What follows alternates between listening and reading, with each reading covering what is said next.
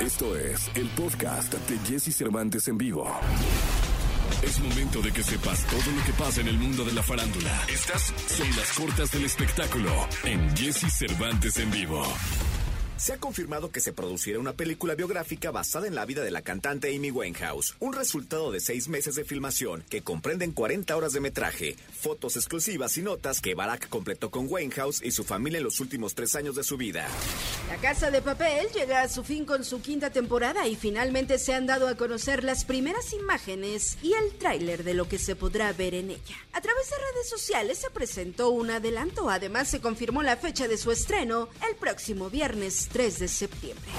Para Alicia Keys, Girl on Fire no es solo un sencillo que ha vendido millones de copias, sino el título que inspira para una novela gráfica para jóvenes que se publicará el primero de marzo de 2022. El libro es coescrito con Andrew Weiner e ilustrado por Britney Williams. Podcast. Escuchas el podcast de Jesse Cervantes en vivo. Toda la información del mundo del espectáculo con Gil Barrera.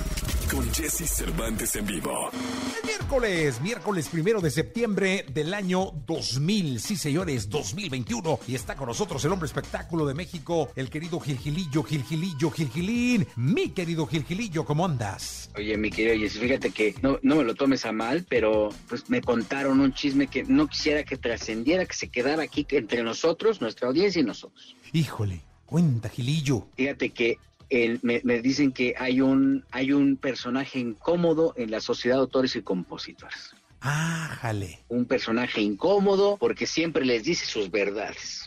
¿Quién crees que es? No me digas, ¿quién será? Horacio Palencia. Újule. Resulta que el querido Horacio Palencia, que es un genio, man, le va súper bien, tiene una cantidad de éxitos tremendo. Así, obviamente, el tema de las regalías, pues les va de maravilla y eso, su, su, esta capacidad le ha permitido, pues, estar constantemente, pues, este, en las listas de popularidad, pero también dejar un chorro de lana ahí por las regalías y hacer muchos éxitos. Entonces, el, el tener esta vena creativa le ha permitido, pues, formar parte de esta cúpula que hay en la Sociedad de Autores y Compositores. Pero resulta que dentro de esta cúpula hay un grupo que está inconforme con él, que me lo malmiran, no me lo tratan bien, lo, le lo ven con desdén, porque pues este él abiertamente ha dicho que pues este hay que tiene que ser una asociación más equilibrada porque los herederos, ciertos herederos, no quiero decir que todos, tienen pues eh, mucho peso y que esos ya tienen mil años de no, es más que ni compusieron ellos, que compusieron los papás. Entonces este comentario le valió que echarse pues prácticamente a estos herederos que se sintieron aludidos. Hay gente que ha hecho mucho por esa institución, como el querido Roberto Cantoral, que se cose completamente aparte, porque si hay alguien que le ha dado, a- que, que ha amplificado, que ha ma- magnificado lo que ha hecho la- lo- el crecimiento justamente de la asociación, pues es él. Pero hay otros que nada más van a cobrar y estirar la manita porque el papá compuso tal canción. Esos principalmente son los que están molestos con Horacio y que cada rato me lo malmiran, que hace poco tuvieron un evento en el Senado y que lo ven así como que, ay, pues este tiene algo, no se acerquen. Y así me lo subestiman el querido Horacio, que obviamente pues él es muy discreto, no dice nada. Sí los confronta en las, en las eh, juntas que tienen, en estas este, pues, eh, especie de, de- de, sí, juntas plenarias, donde dice, oigan, pues es que también los herederos no te deberían de tener como tanto peso, pues ellos ni compusieron, y que esto generó una molestia, y que por eso, por eso, el querido Horacio Palencia está marcado con una letra escarlata dentro de la asociación. Lo malmiran, dice Gil. lo malmiran. No, no se lo cuenten a nadie, les pido mucha discreción, ¿no? Ay, este, que, pues, que, que- que- que lo vean con buenos ojos, porque pues al final, pues él está haciendo, está haciendo pues un esfuerzo como muchos compositores. Oiga, hay muchos que no vienen de herencia, por ejemplo, mi Fato no viene de herencia, ¿no? Sí, Gil claro. Rivera también tampoco viene de herencia. Hay muchos que, Martín Urieta, por ejemplo, pues tampoco viene, no, no es heredero. Y esos son los que también le han dado, Teodoro Bello, no le han dado, o sea, le han dado bases sólidas también a la asociación. En su momento ni siquiera el mismísimo Roberto Cantoral ni el querido Armando Manzanero, ¿no? Sí, sí, sí. Pues vamos a ver qué pasa, ¿no? Con esto de, de- del querido Horacio Palencia. Que no, no, que mira, el mensaje, si alguien de esta comunidad lo filtra, de esta tribu, porque dijimos que no se iba a, no iba a salir de aquí, el mensaje es que no, no, no, no lo malmiren. que no malmiren el Palencia. Te mando un abrazo, Gilillo. Mi Jessy, muy buenos días a todos. Lo escuchamos. Podcast. Escuchas el podcast de Jesse Cervantes en vivo.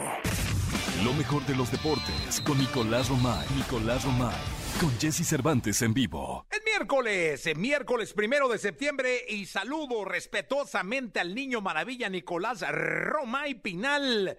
Mi querido niño, ¿qué nos cuentas en este miércoles? Jesús, ¿cómo estás? Me da mucho gusto saludando, arrancando el mes, ¿eh? Arrancando el mes de, septiembre. Eh, a ver, mucho que, platicar porque, caray, lo que está pasando en las eliminatorias rumbo a la Copa del Mundo. Ahora sí viene lo bueno, Jesús. Hoy tenemos unos partidazos. Hoy tenemos a Portugal enfrentando a la selección de Irlanda. Muy buen partido este, eh, porque ya no hay de alguna manera, eh, pues margen de error para varios equipos, sobre todo en eliminatorias como la de UEFA, que son muy peleadas, que son muy complicadas, ahí sí que ya no hay eh, error. Tienen los equipos que sacar la mayor cantidad de puntos posibles. Eh, también Países Bajos que juega contra Noruega, porque, caray, está en juego un estar en un mundial y tú sabes lo que eso representa, Jesús. Sí, no, no, no, está en juego todo, eh, porque finalmente para un futbolista, para una afición, para una federación, eh, para patrocinadores, el tener a un país en un mundial lo significa todo. Sí, y, y, sobre todo, fíjate, para selecciones, yo creo que aquí hay dos selecciones que cuentan diferente, Portugal y Argentina. ¿Por qué? Porque va a ser el último mundial de Cristiano Ronaldo y de Lionel Messi, ¿estás de acuerdo? Sí, va a ser un emotivo, eh, Nicolache. Mira, Argentina yo creo que la eliminatoria de Conmebol la tiene de alguna manera más controlada, más dominada y va a estar eh, en, la, Copa del Mundo. Pero la eliminatoria de UEFA se puede complicar un poquito más, ¿no? Entonces Portugal hoy es muy importante que saque un buen resultado contra Irlanda. Eh, otro encuentro Francia contra Bosnia y Herzegovina, importante por todo el tema de, Mbappé, de Benzema alrededor de, este equipo, entonces también importante importante, eh, pues a disfrutar la clasificación de la Copa del Mundo. Mañana juega México en CONCACAF, en, nuestra propia clasificación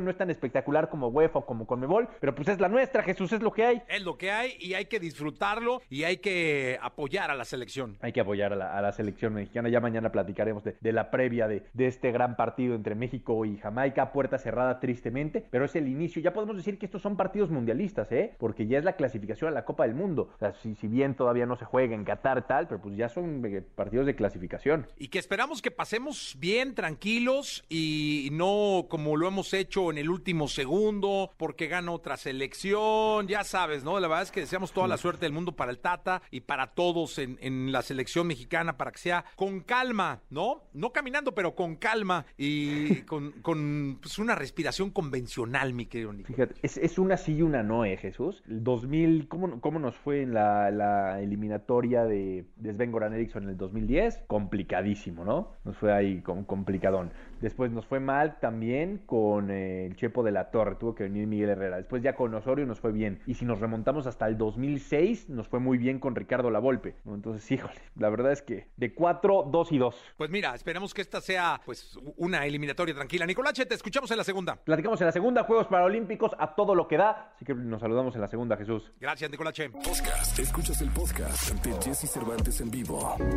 ¿Tienes alguna duda con respecto al sexo? Aquí está consultorio sexual con Alessia Divari en Jesse Cervantes en vivo. Miércoles y está con nosotros la sexóloga Alessia Divari. Qué gusto saludarla a usted, hombre. Muchas gracias, Jessy, igualmente. Qué bueno. Qué emoción. No, qué emoción. ¿Viene usted de correr? Vengo de correr. Me, noto agitada. ¿Detrás de quién? Estaría bueno.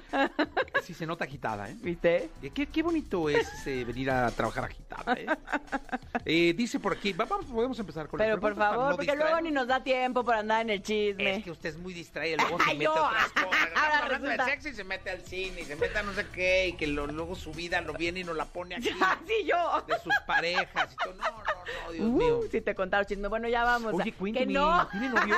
que no. Vamos, al, vamos, vamos a las preguntas. vamos a las preguntas. ¿Te vas a casar?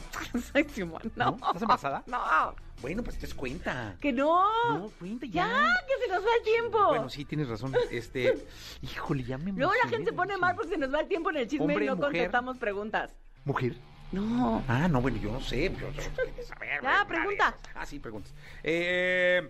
Eh, Andrea dice, ¿qué juguetes recomiendas para un trío? Eh, depende de qué quieran jugar, porque pueden jugar con cuerdas, por ejemplo, con amarres, con un vibrador, eh, pueden jugar con vendarse los ojos, hay, hay antifaces que eh, venden muy bonitos. cartas, También. Exacto, de prendas. Sí, ¿Viste? de manera, Qué buenas ¿no? ideas. Entonces, Sí, Andrea, en realidad cualquier, y dependerá del trío, si son tres mujeres, tres hombres, dos hombres y una mujer, dos mujeres y un hombre. Eh, puedes jugar también con un strap-on, por ejemplo, ¿Qué? que es un arnés Ah, eh, con ya. un dildo. Uh, Eh, entonces, hay mil cosas con las que se pueden jugar a disfrazar, hay mil cosas. O sea, qué bueno todo que vino aplica, usted técnica el día de hoy. todo aplica también para los tríos. La disfrazada, ¿va? ¿Viste? ¿Usted qué se ha disfrazado, güey? Así que... Luego, luego. No, nomás díganos. No, ya, la enfermera, seguro de enfermera. No, de enfermera, no. Sí, una vez dijo. Ah, de enfermera sí. Sí, yo me reiría mucho. ¿eh? O sea, sale usted. Me veía yo muy bien, fíjate. No, yo no digo que no, pero yo me reiría demasiado. Sale usted vestida de enfermera.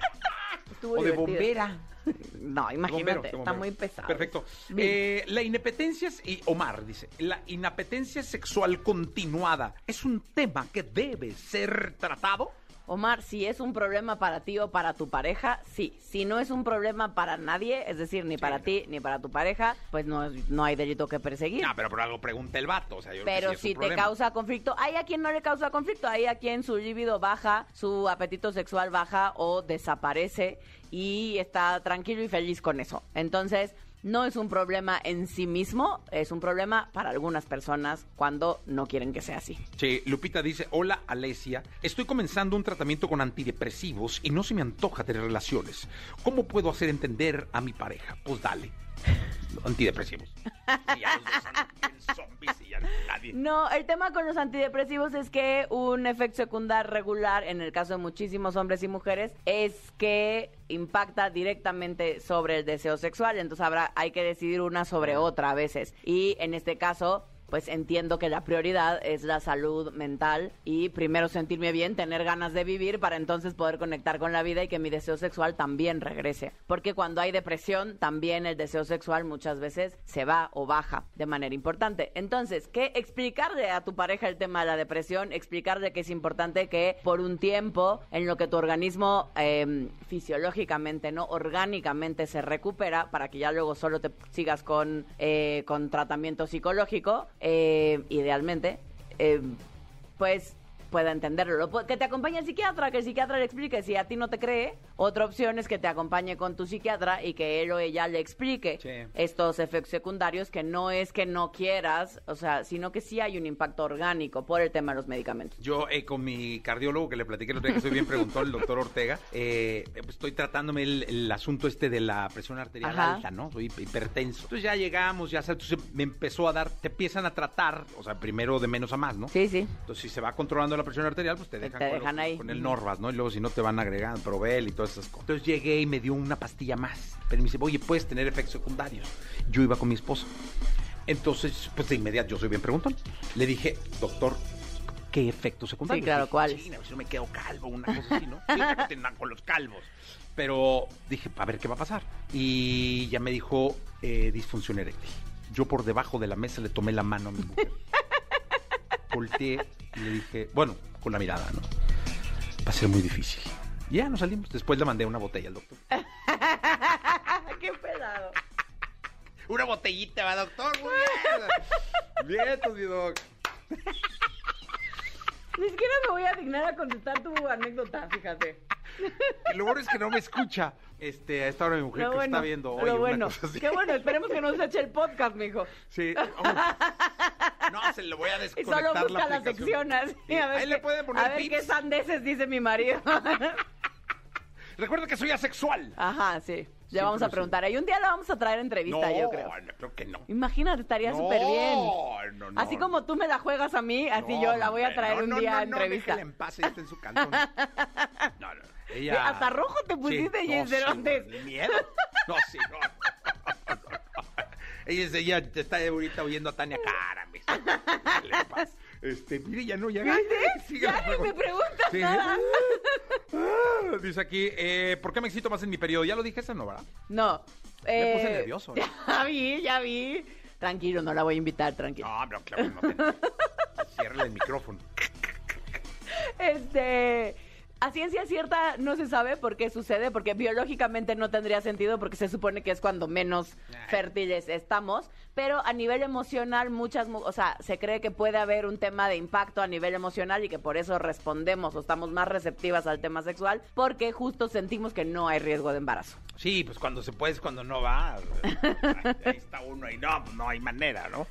Bueno, pero entonces eh, dice la independencia sexual continuando un tema factores sexuales. Sí me, me movió usted, ¿eh? o sea, ya no puedes Sí, ni ya no, leer, ya no, sin no, ya no Cervantes. tengo ni, ni lectura aquí. ¿Para qué ando contando cosas y más anécdotas de mi Acá, acá? Fernanda dice, ¿es verdad que siempre debo tener un orgasmo cuando tengo relaciones? El otro día vi un post en Instagram donde mujeres describen un orgasmo y creo que nunca he sentido algo así. Son dos temas diferentes, Fernanda. Uno, no, no siempre tienes que tener un orgasmo. No, pues de haber sido un fake news lo que cuando. Sí, seguro. Cuando tienes un encuentro sexual. El objetivo de un encuentro sexual no es alcanzar un orgasmo. El orgasmo forma parte de la respuesta sexual humana, pero no es indispensable y no es el objetivo de un encuentro sexual, ni habla de la calidad o no de ese encuentro. O sea, puede ser un encuentro súper disfrutable y memorable y que no tengas un orgasmo. Y la otra es si has sentido un orgasmo o no independientemente de si es con otra persona o contigo misma. Eh, y la sensación del orgasmo, no sé qué post viste en Instagram y cómo lo y Que cómo lo andan describen. en Instagram ustedes. Y como lo describen, pero la mayor parte de las personas, hombres y mujeres, lo describimos más o menos de la misma manera, que es una como una sensación que generalmente empieza en el área genital y luego se va sintiendo como una onda expansiva de calor que va recorriendo todo el cuerpo. Puede haber una especie de temblor generalmente, Es como un yin yang. como un yin yang, como así. Pero no puede, pero es que cuando lo hacemos así O veo mucha película de Marvel. Ves mucha película de Marvel. Porque el tema de la sensación de explosión, no todo el mundo vive la explosión de la misma manera. Mm. Hay para quien la explosión es muy pequeñita en cuanto a percepción y hay para quien es muy intensa. Eso depende también ¿Y de cada persona. Yo he tenido explosiones y explosiones. O sea, O sea, ay, michi micha. sí, o sea, sí puedo decir que ha habido orgasmos súper intensos en mi vida y ha habido orgasmos que digo, meh, no estuvo mal, pero Eh. no estuvo nada intenso. pues, Ningune ¿no? al vato. así. Ah, Pero no, no es por el vato, es Ah, por mí, pues. Perdón, yo digo, igual ya, vete. Que hacerse responsable Le- del le pide su Uber al Hay que hacerse responsable del placer de cada quien. Eso sí, total. Qué bonito ¿Viste? habla usted, ¿eh? Qué, Dígame. bárbara, qué bonito. ¿Ha pensado escribir otro libro? Sí, Qué bonito, qué bonito. Un bestseller. Gracias, Iván. gracias. Podcast. Escuchas el podcast de Jesse Cervantes en vivo. La tecnología, tecnología, avances, gadgets, lo más novedoso. José Antonio Pontón en Jesse Cervantes en vivo. Perdóname mi amor, ser tan guapo. Señoras, señores, José Antonio Pontón abriendo mes, este mes patrio, mes número 9. Seguramente a caballo y vestido de charro, el querido Pontón este, ilumina nuestra mañana auditivamente. ¿Cómo estás, mi querido Pontón? Tremendo con este sombrerote que me cargo ya. Sí, no, no, no, no. Oye, ¿cómo va el asunto del OnlyFans? Ahí va, ahí va, lo estoy pensando, ya estoy produciendo el contenido, ya estoy listo para lanzarlo. Este, justo estoy en el photoshooting con el, el traje mariachi. Este, ya está. No, Todo imagínate. perfecto. Oye, ¿y ¿va a ser con pistola o sin pistola? Está buena esa. Sí, no, pues este, con, con. Eh, Uy, griten, niñas, griten. Ah, Es una niña nada más y ya pues de niña no tiene gran cosa, pero aquí está, mira, este siempre apoyándote, mi querido Pontón. Oye, eh, vamos a hablar hoy de las herramientas para pasar archivos de manera inalámbrica, algo que luego no es tan sencillo, sobre todo cuando tu archivo lo quieres pasar de un Android a un iPhone o de un Apple, o sea, cuando no son eh, plataformas de alguna manera compatibles, ¿no? Sí, exacto. Ahí les voy a dar tres herramientas para eh, pues mejorar un poco su productividad al pasar archivos, porque de, tu teléfono celular, ya sea un iPhone justo o un Android, o para una PC para Mac. Si es que tienes un iPhone y una Mac, pues es muy sencillo, ¿no? Tienen esta tecnología que se llama AirDrop y entonces mandas todos tus archivos de tu iPhone a tu iPad o a tu Mac. Muy sencillo. A la hora de ponerle una foto o un video, le pones ahí eh, compartir, ¿no? y eh, después, después te vas a AirDrop y te aparecen todos los dispositivos Apple que tienes alrededor, lo mandas y muy sencillo. Pero ¿qué pasa si tienes un iPhone y tienes una PC o tienes un Windows con un Android y empiezan justamente estas cosas de cambios de sistemas operativos? Bueno, pues ahí les van tres sitios y tres eh, plataformas, estas herramientas que son bastante buenas eh, y seguras y sencillas de utilizar. Y no tienes que instalar nada en tu computadora, eso es buenísimo, ni en tu teléfono celular. La primera se llama Snapdrop. Snapdrop lo que va a hacer, tú pones un código de digamos, de verificación que aparece en la pantalla de tu, de tu computadora, en tu teléfono y viceversa, y entonces hace una red. Eso es importantísimo. La, tanto la computadora como el teléfono deben estar conectados a la misma red Wi-Fi de tu casa. Entonces, lo que vas a hacer es mandar. Em, archivos ahora, ya sea tus fotos, tus videos, tus documentos, tu lo que quieras, un screenshot por ahí, de tu teléfono a tu computadora a través del navegador de tu computadora. Si es que utilizas Chrome o Firefox o el que Safari o el que tú estés utilizando, a la hora de tú mandar una fotografía que tienes o un video cortito que tienes de tu teléfono a la computadora, te lo va a descargar como si te, lo estuviera descargando de internet y entonces te lo va a guardar generalmente en tu carpeta de downloads, en tu carpeta de descargas, ¿no? Y entonces ya vas a poder manipular ese archivo desde tu computadora, desde tu PC, ya sea mandado por mail o editarlo o lo que se te ocurra. Entonces es de una manera muy sencilla porque te evitas el cable y eh, evitas estar instalando aplicaciones que de pronto ya no sabes bien cómo funcionan es muy sencillo y este, eh, este herramienta se llama Snap Drop. ¿Y por qué se llama Drop? Porque es como arrastras o jalas y arrastras y pum, y, aparece en la, en la pantalla. O sea, no tienes que poner códigos ni nada. Agarras tu mouse, seleccionas, arrastras y, listo, ¿no? Otro se llama AirDrop, Air como de aire y funciona prácticamente igual. Este utiliza, sí puede utilizar una aplicación móvil si es que quieres para hacerlo. Este sí es una interfaz muy gráfica, muy sencilla. Entonces se llama AirDrop, también funciona muy similar eh, tú mandas todos tus archivos que quieras eh, de un jalón, también puedes hacerlo, ¿no? Como varias fotografías, varios videos de tu teléfono, de tu iPhone a tu Windows, a tu PC. Entonces, este, porque ahí grabaste videos súper buenos, porque ahora las cámaras de los celulares toman unos videos espectaculares, entonces quieres editarlo en tu computadora, en tu PC. Entonces te vas a AirDrop eh, en, sitio, en tu navegador y mandas todos tus archivos. Y por último, esta está buenísima, que también la acabo de descubrir, que se llama Web Wormhole. Web como de W-E-B, como de red. Worm como de gusano en inglés. Y hole como de hoyo en inglés, ¿no? Web Y prácticamente funciona igual. Es una interfaz un poquito más mm, gráfica, pues no tan tan bonita, no se ve tan bonita diseñada, pero funciona a la perfección. Es más, puedes tomar fotos eh, inmediatamente de tu cámara y mandarlas, ¿no? Este, casi casi en tiempo real al, navegador y se va a descargar en tu computadora. Entonces, ahorita vamos a poner justo estas tres em, herramientas, estas tres plataformas para pasar de manera inalámbrica, ese es el chiste, de tu teléfono a tu computadora y viceversa. Vamos a poner estas tres herramientas en arroba exafm, que es el Twitter de esta estación, para que puedan eh, utilizarlas. Oye, pues muy bien, mi querido Pontón. ¿Qué tanta seguridad? Esta es una pregunta clave. Sí. Hay cuando tus datos viajan en la nube? Es decir, buena, buena pregunta. Pues no, digamos en la nube, pero no sé, viajan de un dispositivo a otro de manera inalámbrica y cuando van pasando, ¿qué tanto hay de que no se vayan a quedar en algún sitio o algo? Sí, buena pregunta. Este, este tipo de herramientas lo que, lo que hacen es un puente entre tu teléfono y, tu PC, en donde realmente el documento eh, no se almacena en ninguno de sus servidores o en la nube. Es realmente solo un puente, es como si fuera un cable, ¿no? Pero pues no, hay cable. Entonces, este, nada más está haciéndola como que pasa por ahí la transferencia y llega a tu dispositivo móvil o a tu PC. Entonces, sí tiene cifrados y sí tiene seguridad, por supuesto, para que no... Es como un poco como WhatsApp, ¿no? O sea, yo te mando un mensaje a ti y sé que te va a llegar y que nadie lo va a interceptar en el camino. Es un poco lo mismo. Estos sitios no, no se quedan con ninguna información, sino solo funciona como un puente. Pero este sí tienen un cifrado, se llama, de extremo a extremo. Entonces no hay nadie que pueda meterse interceptarlo. A menos que, esa es la cosa, a menos que el eh, error humano, o sea, si tú eh, caigas en algún fraude, caigas en alguna trampa, en donde, oye, este, me pasas el número de verificación que te mandaron en, ah, y se los das, entonces ahí sí puede haber una triangulación en donde alguien más puede ver este, los archivos que estás mandando, los mensajes que estás mandando, ¿no? Entonces nada más es tener cuidado de que tú como humano no caigas en un en una trampa, porque la plataforma funciona como debe ser y de manera segura, ¿no? Ah, bueno, muy bien. Pues ya está, Pontón, hasta el próximo martes. Hasta el próximo martes nos escuchamos por acá y bueno, pues ya, bienvenido septiembre. Ya, ya llegó el mes. Agarro mis pistolas, ya me voy. Sí, señor, pistola en mano, Pontón, te vemos el próximo martes. Cuídate mucho.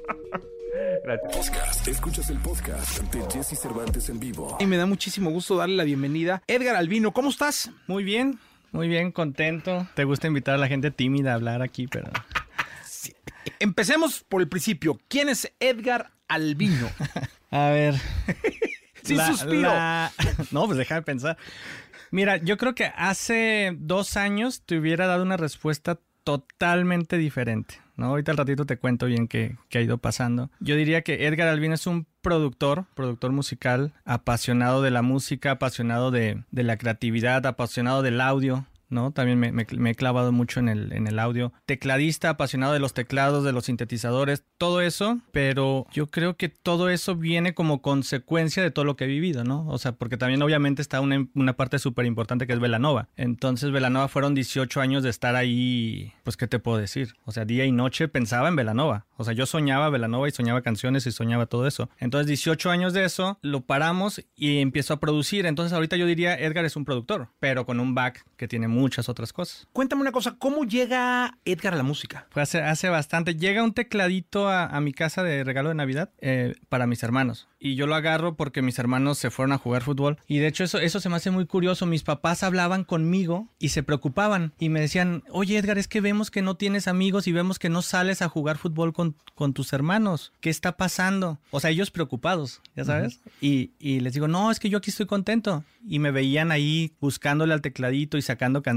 Y era un tecladito de juguete, chiquitito. Entonces, así, así empieza. Y ya, afortunadamente, mi, mi mamá dice, oye, pues al niño le gusta, hay que llevarlo a clases. Haz de cuenta que mis papás eran, "E- este verano van a tener clases de karate, este de, de- de no sé qué otra cosa, computación, este otro de música. Y cuando yo llegué al de música, pues ahí me aterricé, ahí me quedé. Y ya vieron que tenía aptitudes y, y duré como tres años en cursos de niños, o sea, de, de ir a jugar. Y después entré a la escuela de música de la Universidad de Guadalajara y yo ahí me sentía soñado. O sea, me sentía como que estaba en el conservatorio de, no sé, de otro Es que lado. Es una, es una escuela muy importante. Es una escuela muy importante y muy bonita. El, el edificio es muy bonito. Como es un edificio antiguo y, y desde que entras escuchas pues toda la gente estudiando y, y los pianos sonando y gente cantando y todo. Yo me sentía como niño, me sentía soñado. O sea, yo decía esto, esto quiero ser. Pero cuando dices esto quiero ser, ¿qué instrumento era? Yo quería piano. Yo siempre quise piano. Y ya ves de que, de que dicen, ay, el, ¿cómo se llama la lista de, de útiles?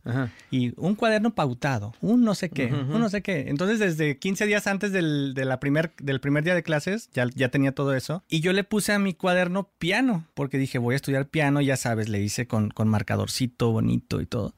Y llegamos y, y nos dicen, no, no, no, ahorita todavía no van a decidir qué instrumento. Primero es un curso, ver sus aptitudes y después ya escogen el instrumento. Y me dicen, ¿tienes piano en casa? Porque tú quieres estudiar piano, necesitas un piano en casa. Y le digo, no, pues no, no tenía piano, tenía un tecladito de juguete. Y los maestros de piano son muy puristas, dicen, no, no, no, ese no por, te sirve. por el número de teclados, ¿verdad? Sí, ese no Por te el número de sirve. teclas, perdón. Ajá, por el, por el número de teclas y, y por el tamaño de teclas. No, son súper, súper exigentes, puristas. No tienes piano, no puedes estudiar piano. Le digo, oye, pero aquí en la escuela puedo venir a estudiar. No, no, no puedes. Y, mis papás dicen, hijo, pues guitarra, te compramos una guitarra. O agarra la guitarra de tu hermano. Mi hermano tenía una guitarra. Dije, bueno, pues va. Y me aventé tres años de guitarra clásica. Y fíjate que me gustó tanto. Yo creo que a esa edad, a los 10, 11 años, te marca que hoy en día todavía a veces, me acuerdo cuando platicaba con Richie, con Denise de Velanova, me decían, Edgar, es que tú eres guitarrista. O sea, ellos me decían, eres más guitarrista que tecladista. Pero después ya me cambié a piano y ya hice toda mi, mi carrera y todo en piano. ¿Y cuál es tu primer grupo? Mi primer grupo con mis hermanos. Con mis hermanos, eh, un trío. Bueno, éramos cuatro, un amigo cantaba, se llamaba Hábitos. Aquí en Guadalajara había una tienda de, de discos que se llamaba Hábitos Privados, creo, de viniles. A mí no me tocó tanto, estaba creo que por el Hyatt o algo así. Y le pusimos Hábitos. Le pusimos Hábitos y ahí me pasé un buen rato, ¿eh? Pero era como versátil Rock, o, o rock, no. rock pop. Rock pop. Rock pop, mucho cover, mucho cover de, ya sabes, Soda Stereo, Caifanes, Maná. ¿Tocaban en, en- en bares y eso? o- o- Tocábamos en la casa. o sea, tocábamos en la casa y sí empezamos a tocar de pronto en bares, pero realmente era mucho como la el gusto por tocar.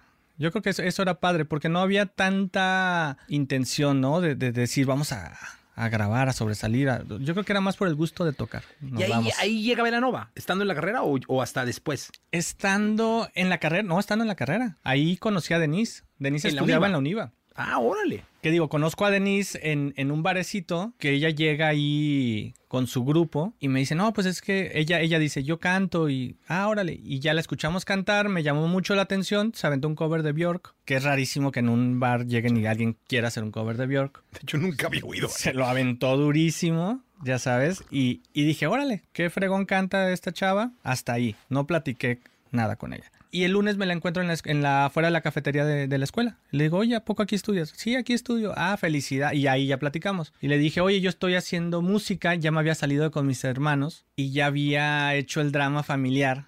¿No? Porque mis papás era, ¿cómo los vas a dejar? Tus hermanos tan buenos contigo.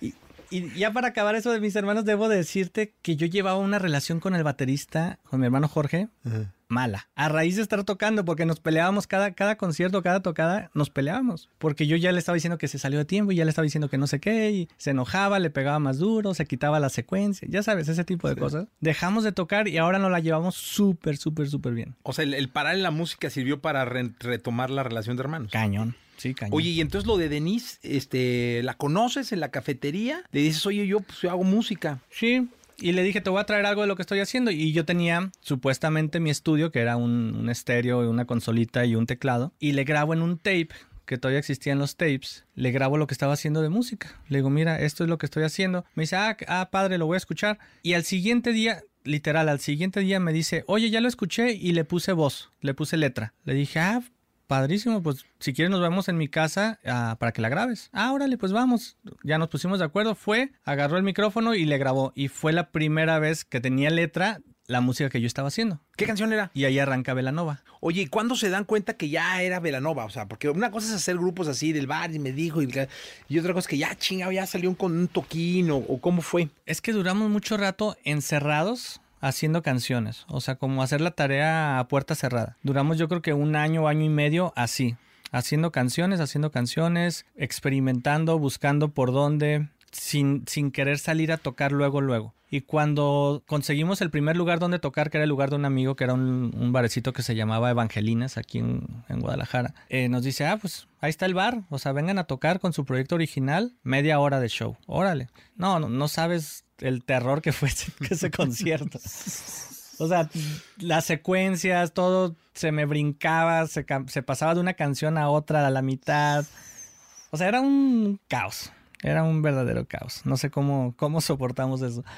Pero la gente no conocía las canciones. O sea, no había bronca porque la gente decía, pues seguramente hacías. ¿no? Nomás veía la cara de Denise que decía como que, ¿qué estás haciendo?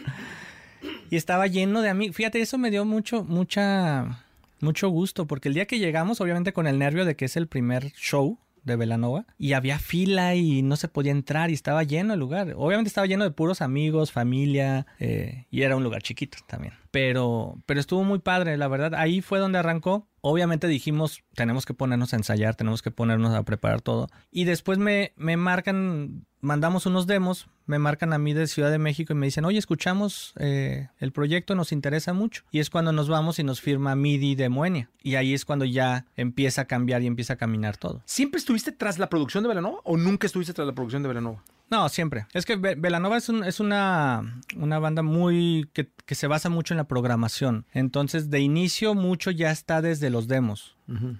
Eso, eso siempre, siempre fue. Pero siempre tuvimos un productor externo y siempre hacíamos co coproducción. O sea, pasamos con Cachorro López, pasamos con eh, Armando Ávila. Ahora el último disco, por ejemplo, lo hicimos con unos productores suecos. Siempre hemos tenido a alguien externo. Siempre es bueno tener a alguien, alguien externo. Que esté como opinando. Sí, porque tú escuchas tanto una canción que pues llega un punto que pierdes objetividad o te enamoras de más de una canción o ya pierdes esa sensibilidad de, del oído de la primera vez. Yo, yo, por ejemplo, le aprendí muchísimo a Cachorro López. Cachorro López es un gran, gran productor y que él decía, mi primer, mi primera escucha de la canción es la que me dicta todo. Y su primera escucha, yo me acuerdo que llegábamos al estudio y nos decía, a ver, pon, pongan play a todo lo que traen. Y en la primera escucha veía que hacía muchas anotaciones. Y me decía, esto es lo que me sirve de aquí a que terminemos la canción. Dice, porque ya cuando la escucho dos, tres, cuatro, cinco veces, ya perdí. Porque ya mi cerebro ya le gustó, ya, ya, ya lo memorizó, ya todo. Y la primera escucha es la, la más importante. Oye, eh, ¿cuál es el disco más grande de Velanova? El disco más grande de Velanova, para mí, para mí, Dulce Beat. Fue ¿Y la canción más grande? Fue el que abrió las, las puertas de... ¿Qué canciones venían, venían internacionalmente? Ahí? Pues venía Por Ti, venía Rosa Pastel, venía... ¿Y, y tu canción favorita?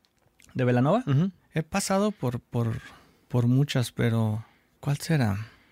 O sea, si te dijeron, oye, tienes una rola para presumir a Velanova, o sea, para, para poner a la gente en contexto de lo que es Velanova en otro país, ¿cuál pondrías? Mm, yo creo que por ti. Por ti me gusta mucho. O sea, por ti siento que tiene la parte bailable de alegría y la parte muy pop. Por ti, por ti es buena canción. Oye, ¿y de conciertos, eh, cuál fue el más significativo? No, no el más grande, sino el más significativo para mí el primer Metropolitan. Sí, porque fue la primera vez como que empezamos una canción, estaba concentrado en lo que estábamos tocando y de pronto escuché que empezó a cantar la gente fuerte, muy, muy fuerte. Y volteo a la gente y digo, ¿qué, qué está pasando? O sea, ¿qué, ¿qué es eso? Estaban cantando. Entonces, para mí significó mucho ese, ese momento. Te iba a decir, ¿tú sabías que yo fui tecladista de Cava?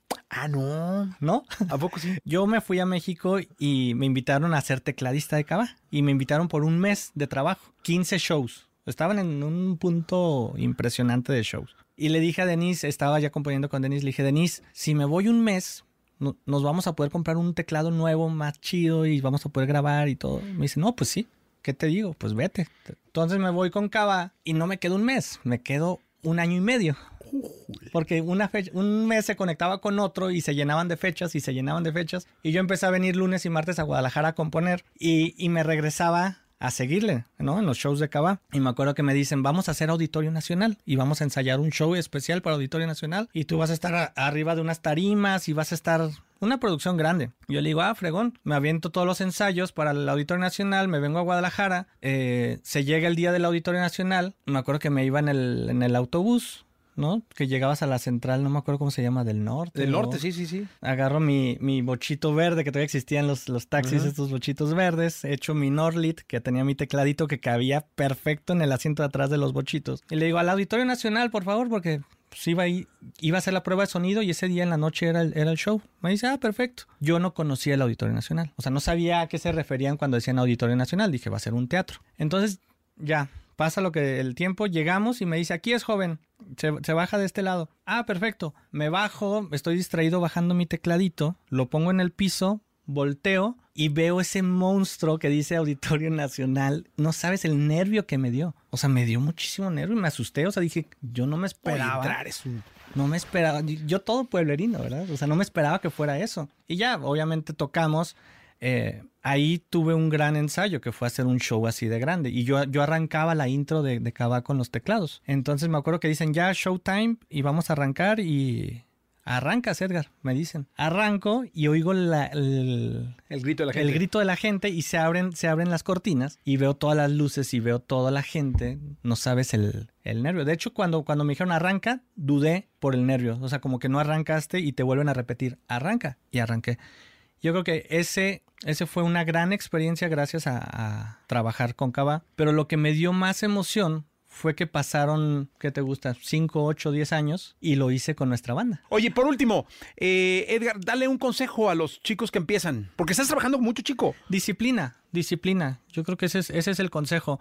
Eh, estoy trabajando con muchos de 20 años, de 22, de 25. Eh, me encanta la energía. Te das cuenta que hay una energía muy padre a esa edad y yo me acuerdo cuando también yo la tenía y que, y que no duermes y no pasa nada y quieres seguir trabajando. Está increíble. Pero lo más importante es la, la disciplina. O sea, tener, tener una constancia. O sea, si vas a trabajar fuerte, que trabajes fuerte los cinco días de la semana, no, no nada más uno y que te mueras al el martes ya estás muerto. Yo creo que la, la, la disciplina, la constancia, eh, el cuidar al máximo, que tus estándares, compárate siempre con los más, los más grandes. Compárate con los más grandes. Está padre tener amigos o, o gente muy cercana, productores, y está padre compartir esas ideas, pero no, no, yo lo que les digo, no te encierres en ese circulito, o sea, compárate con el productor de, no sé, de Dua Lipa, compárate con el productor de J Balvin, compárate con, el- porque para allá, para allá aspiramos todos. Claro. Entonces, si tienes ese estándar y ese sonido y le pones play a tu canción y luego la paras y prendes el Spotify y pones la, la de Rosalía y dices, ah, caray,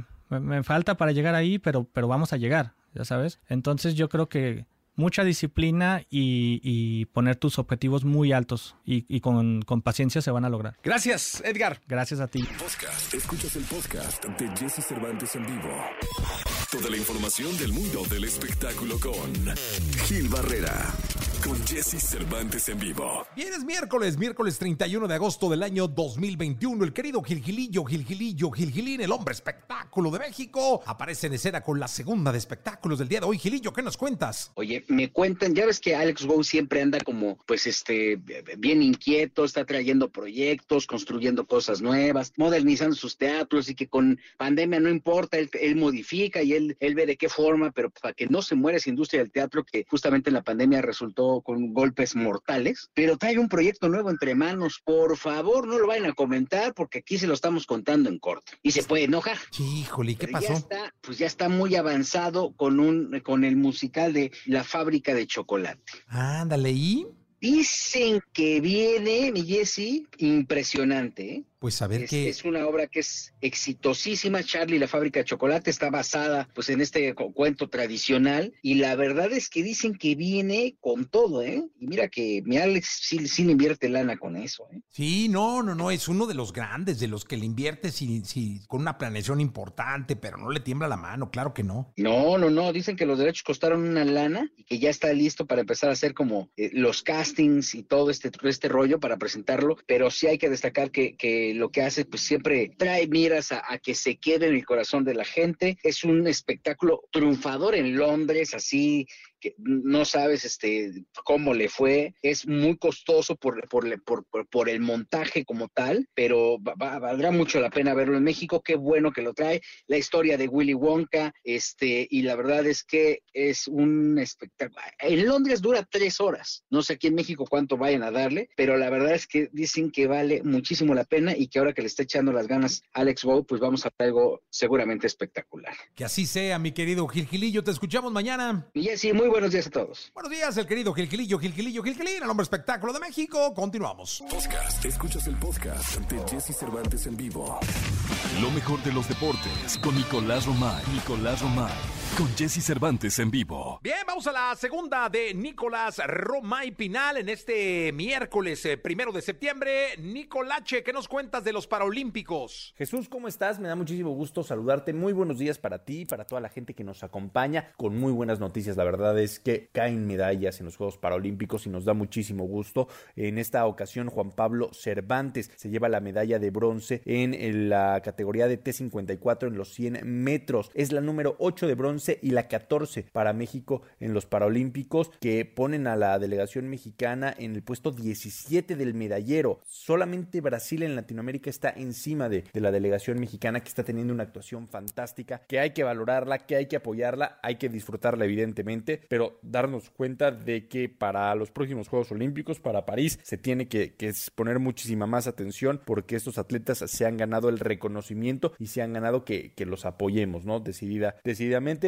China lidera el eh, medallero por mucho, ¿eh? 68 medallas de, oro, es una locura lo de China, 147 medallas en total. Después el Comité Paralímpico Ruso que tiene 31 medallas de oro, el Reino Unido 30 medallas de oro, Estados Unidos 25 medallas de oro, pero bueno, estaremos actualizando evidentemente, aunque parece que a China no lo va a alcanzar absolutamente nadie. Ese un tema, Jesús, y el otro, el mercado de fichajes. Mbappé que se queda en el Paris Saint-Germain. Rechazaron una oferta de 200 millones de euros y decimos rechazar por decir algo, ¿eh? Porque ni siquiera le contestaron al Real Madrid la oferta. O sea, el Real Madrid hizo una oferta y ni siquiera se la contestaron, demostrando que en París son muy buenos para comprar, pero no les interesa vender. Mbappé queda libre en un año. Se puede ir libre al equipo que quiera. No le importó eso al Paris Saint Germain y cumplirá su sueño de tener en la cancha para jugar y pelear por la Champions League a Messi, Neymar y Mbappé. Un tridente de ensueño, el mejor tridente del mundo por mucho, ¿no? Por lo menos en calidad y por lo menos en el papel. No, nadie tiene tanta calidad y nadie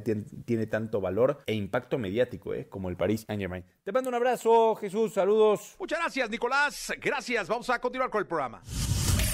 Escucha a Jesse Cervantes de lunes a viernes de 6 a 10 de la mañana por Exa FM.